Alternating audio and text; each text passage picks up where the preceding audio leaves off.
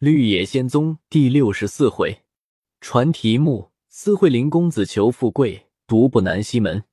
词曰：十年窗下欧吟，虚中惊春首领。真仙只是功名尽，折取蟾宫桂影。荣枯枕上三更，傀儡场中驰奔。人生富贵总浮云，几个痴人自省。又调酿高歌。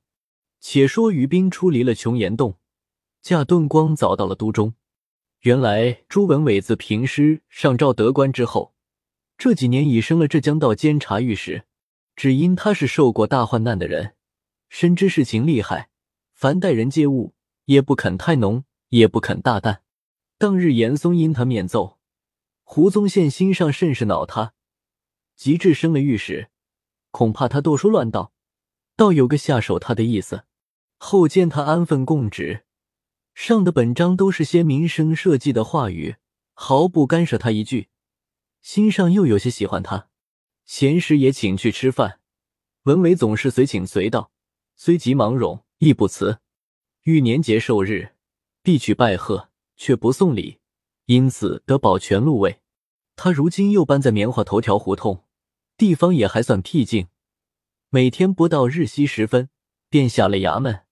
这日正在内房与他妻子闲话，忽见段成飞忙的跑来说道：“老爷，快去迎接恩人，冷太老爷来了。”夫妻两个一齐问道：“可是那冷会于冰的吗？”段成道：“正是，正是。适才小的在门前看见，竟认识不得了。穿的是道家衣服，容貌比先时越发光彩年少。”老爷，快去迎接吧！等了这一会了，慌得朱文伟连忙穿工服不迭，将侍着女司们速刻打扫卧房，向文伟道：“就请入我房里来吧。”文伟数步的跑了出去，见于斌在大门内站立，遂高叫道：“老伯大人，是甚法儿吹得到此？”于斌一看，见朱文伟纱帽补袍迎接出来，意思甚是千金。文伟到面前，先向于冰深深一揖。段成在前，斜着身躯导引。朱文伟随在于冰后面，一直让入内院。早有江氏同段成家女人，领着几个使女，在院中迎接问候，相让到江氏房内。夫妻两个，男不作揖，女不万福，一齐跪在地下磕头。于冰那里拉得住，也只得跪下相还。夫妻两个磕了七八个头，方才起来，让于斌炕上坐下。夫妻二人地下相陪，随即就是段成家夫妇叩头。家中大小男妇，素日听的主人和段成时常说于斌种种奇异，一个个抢来叩头。于斌倒周旋了好半晌。文伟吩咐家下中男妇道：“冷太爷此来，至少在我家中也得住五六年。”你等切不可向外人传说，若外边有一人知道，我定行详查重处，连妻子一并赶将出去，绝不孤容。众人答应退去。朱文伟道：“自从在河南军营别老伯大人后，今又是几个年头，小侄夫妻性命并功名，无疑非老伯再造之恩，小侄也别无仇报。祠堂内已供奉着老伯身位。”唯有陈曦叩祝福寿无疆而已。于冰道：“诸兄不可如此称呼，倘邀不弃，只叫一冷先生足矣。”姜氏道：“那年在于城县殿中，承恩父天高地厚，打发我到母亲处去。”于冰大笑道：“越发不成称呼了，贫道告别吧。”姜氏道：“我在恩父家中，以拜认老太太为母，恩父又何必过谦？”于斌听了，不由得面红耳赤起来，说道：“我一个出家人，消受不得这般亲情，请无复言。”文伟道：“这是他名分上应该如此。”又道：“老伯今从何来？一向在何处？”于斌道：“我的行踪，时无定所，今日为两件事来。”朱文伟道：“是什么事？”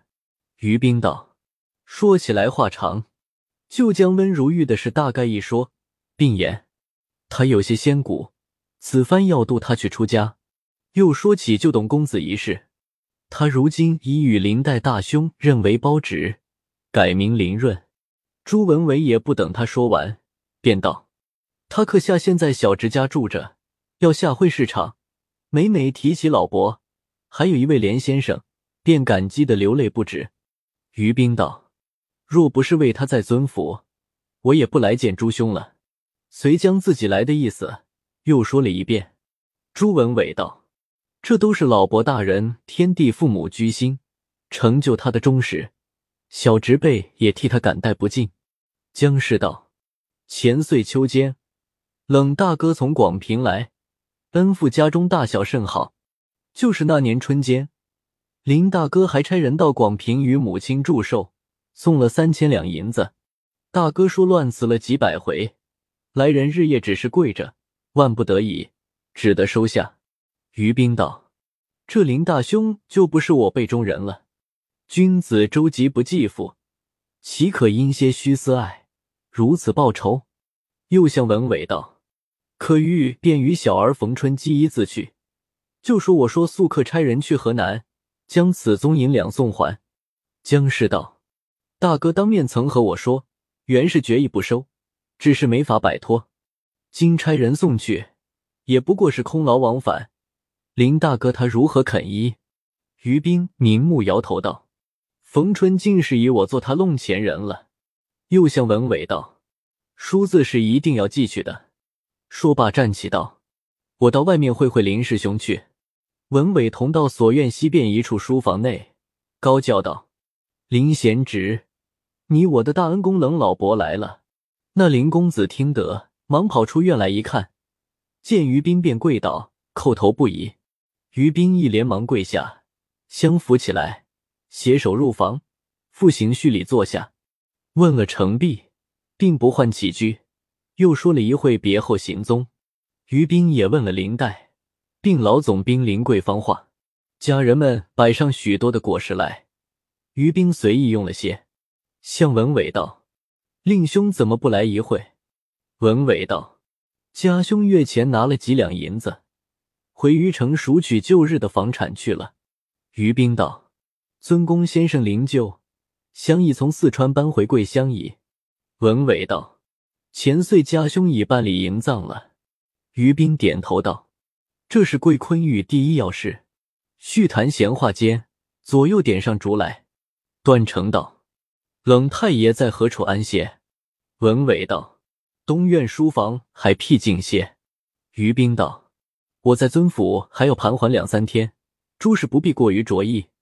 文伟道：“这两三天话，老伯再休提起。”于冰道：“我还有一说，知己相对，理应久谈，但素常以静为主，大家安歇了吧。”文伟亦不敢相抢，遂令家人秉烛，同林润都送到东院书房内。于冰着将家人们退去，从袖内取出个纸条来说道。荆轲会试三场题目，俱在上面。公子务于两日内赶作停妥，我替改换几句，终也必矣。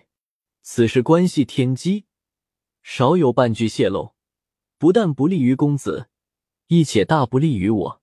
甚至，甚至，林润双手接住，同文伟看了一遍。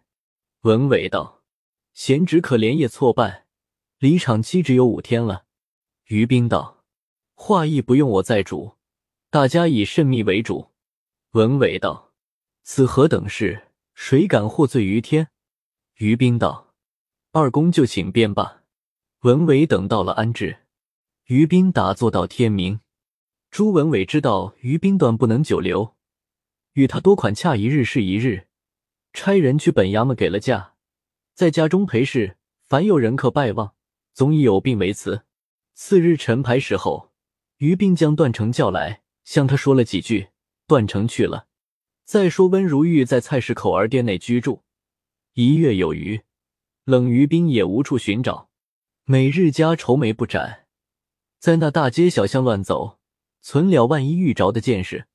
晚间睡着，不是梦见金吒儿，就是梦见冷于冰，弄得他心上无一刻舒怀。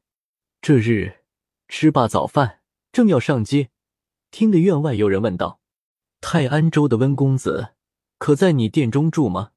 又听得店东道：“有个泰安州姓温的人，倒不晓得他是个公子不是公子。”如玉听见，急急的出来一看，见一个四十多岁的人，穿着满身绸帛，却认不得是谁。只见店东向那人指着如玉道：“这位便姓温。”那人听了，向如玉举手：“足下可是山东泰安州人吗？”如玉道：“我是泰安人。”那人道：“可是姓温会如玉的不是？”如玉着惊道：“老兄何以知道贱名？”那人道：“我原不晓得，我家老爷府内有一位冷太爷，会于冰，着我来此殿相请。”如玉听了，大为惊异道。可是那会耍戏法儿的冷玉冰，那人道：“我倒不知他会耍戏法不会耍。”如玉道：“他是几时到的？是怎么个模样？”那人道：“他是昨日日落时到的。既然名姓相同，你随我去到那里，自然明白。”如玉道：“尊姓？”那人道：“我姓段，是御史朱老爷的家人。”如玉听了，惊喜相伴。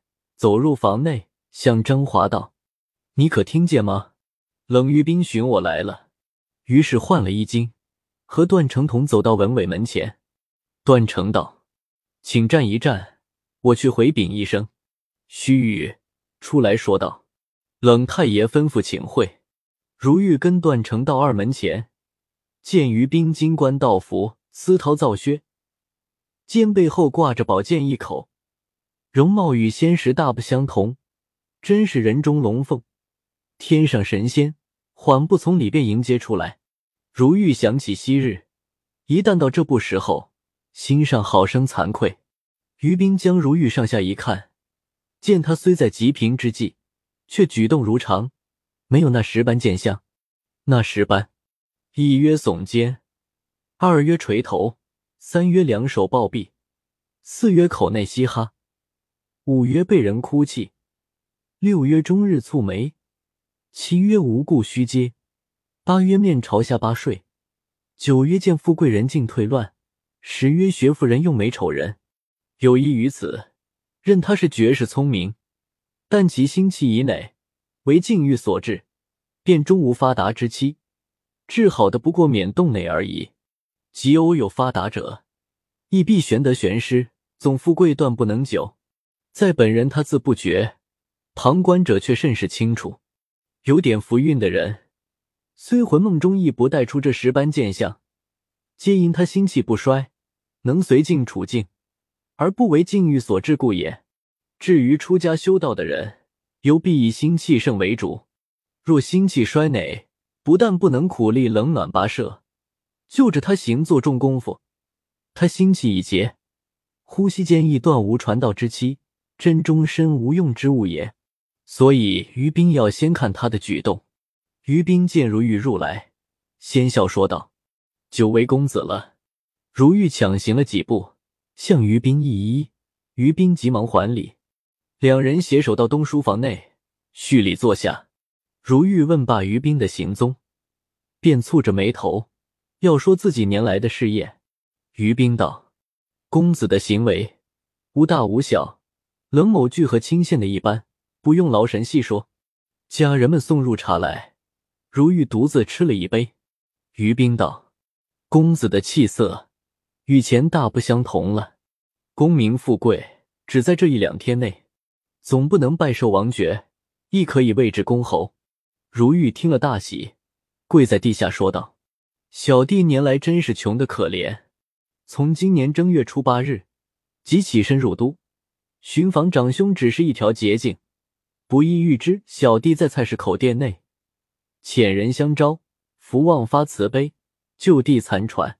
于斌也连忙跪伏道：“公子请起，诸事都交在我冷某身上，容易，容易。”两人方才入座，忽听得门外有人说：“老伯大人会加客吗？”于冰道：“正要请你来坐坐。”如遇见一三十多岁的人入来，头戴拂巾，身穿云裳，气度像个官儿，忙站起问于冰道：“此位是谁？”于冰道：“此东翁朱先生，会文伟，现任御史。”如玉急趋向前，叩拜道：“生源蓬门下士，因冷先生呼唤，得至公堂，不曾带来手本叩谒，甚觉冒昧之至。”朱文伟还礼毕，三人分宾主坐下。文伟道：“此位即老伯昨日所言都院温大人长公子温世台吗？”于冰道：“正是。”文伟道：“此兄风神秀雅，真机群之鹤也。”一日功名不可限量。于冰道：“何用一日？只顾就要出将入相里。”文伟含糊答道：“这是温氏台分内必有的。”于兵道：“可吩咐人将林公子请来，也与温公子会会。我还要留温公子伴我两天。”文伟道：“最好，最好。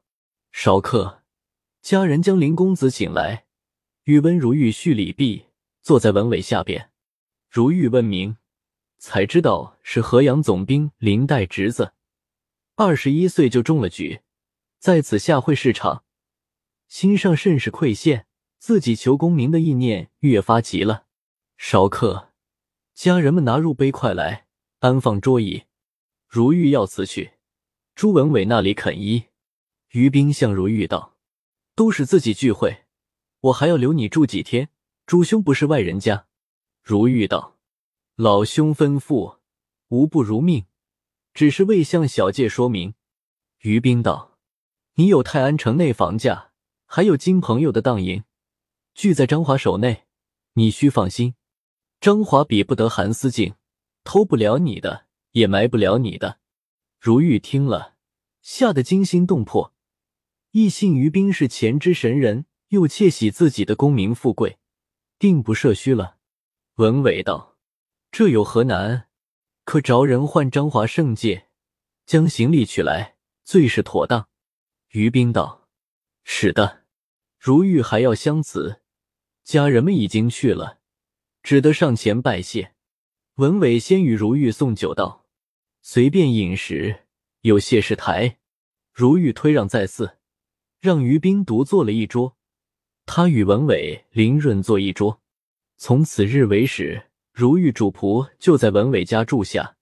晚间，如玉和张华在东书房安歇，于斌在西房与林润改作文字。到第三日午间，管门的人走来说道：“有衡山来的两位客人，寻访冷太爷说话。”于斌就知道是程璧不换来了，心中嫌怨道：“他两人才学会些小法术。”便这般云行雾驰，乱跑起来。况我起身时那样嘱咐，又来做什么？朱文伟问于冰道：“此二位是谁？”于冰道：“是我的两个道友。”随向管门人道：“就烦你请他们入来。”文伟听了“道友”二字，知是有来历的人，随即整衣迎接。至二门前，见一胖大汉子，庞眉和目，紫面单纯。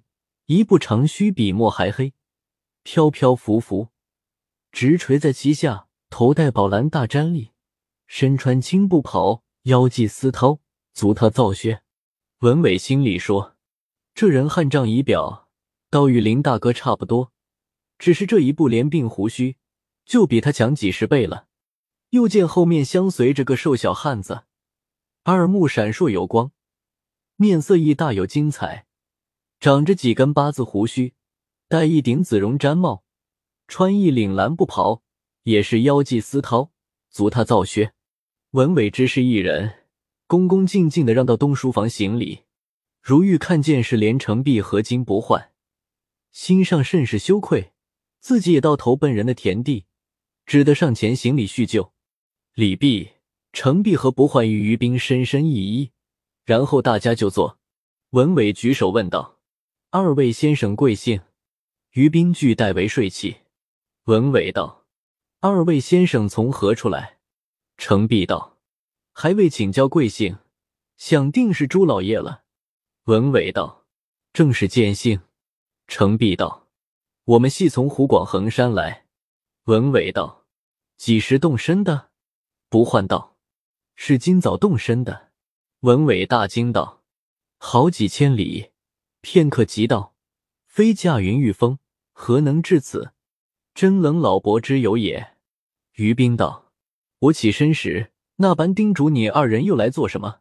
程璧道：“我因董公子在此，心上悬记他，故来走走。”于冰道：“是林公子，那有董公子？”程璧随即改口道：“是我说错了。”于冰又道：“你二人来已不守清规，怎么俗装打扮？这是何说？”不换道：“二哥原不肯改装。”是我因朱老爷是京官，来许多道士到他府上，恐怕人议论，因此扮作俗人。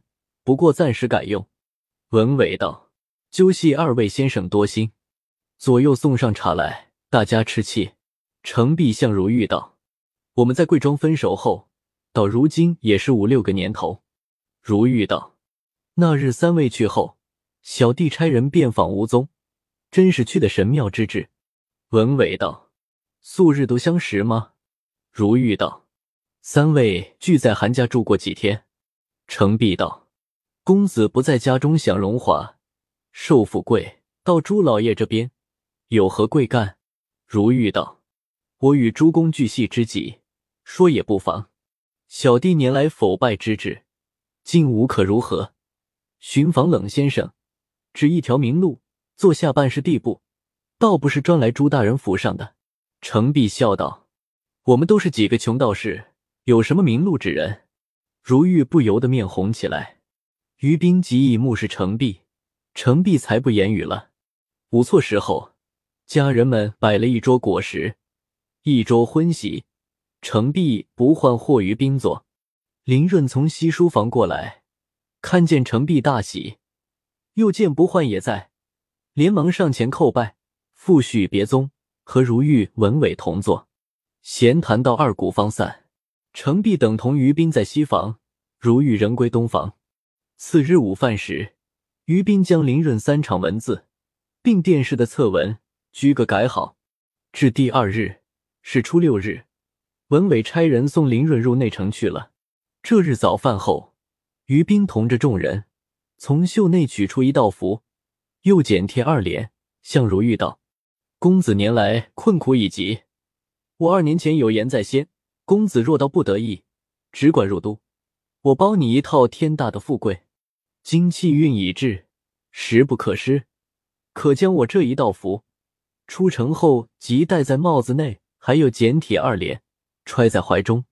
有急难事，到万不可解脱处，可将我第一联简帖速看，自有妙应。第二联也是如此。上面我具写先后，不可乱拆。你若是偷着先后了，即泄露天机，那时必有奇祸。休怪我不早说与你。至于做文墨、用诗词歌赋等项，万一做不来时，你只暗中叫我的姓名几声，我自助你成功。你此刻速出南西门，定有意外机缘凑合。将来到富贵时，却不可忘了贫道。如玉心上有些不信。于冰道：“你体要小亏了我那一道符和那两联简帖，误了你的大事。”如玉接来，揣在怀中，心上还有些迟疑。于冰道：“只管去吧，我不是欺你的人。”朱文伟接说道：“温世台，冷老伯教你去，你就去。我的夫妻离合、功名成就，都是冷老伯做成，才有今日。你狐疑怎地？”遂将自己的事大概说了一遍，如玉芳诚信不疑，欣喜欲去。于冰又嘱咐道：“此去只可你独自去，张华同去不得。”如玉连声答应，叩谢了于冰，拜别了众人，欢欢喜喜走出厅外。众人送他出了大门，张华赶上问讯，被如玉骂回。众人送了如玉，同到厅内坐下。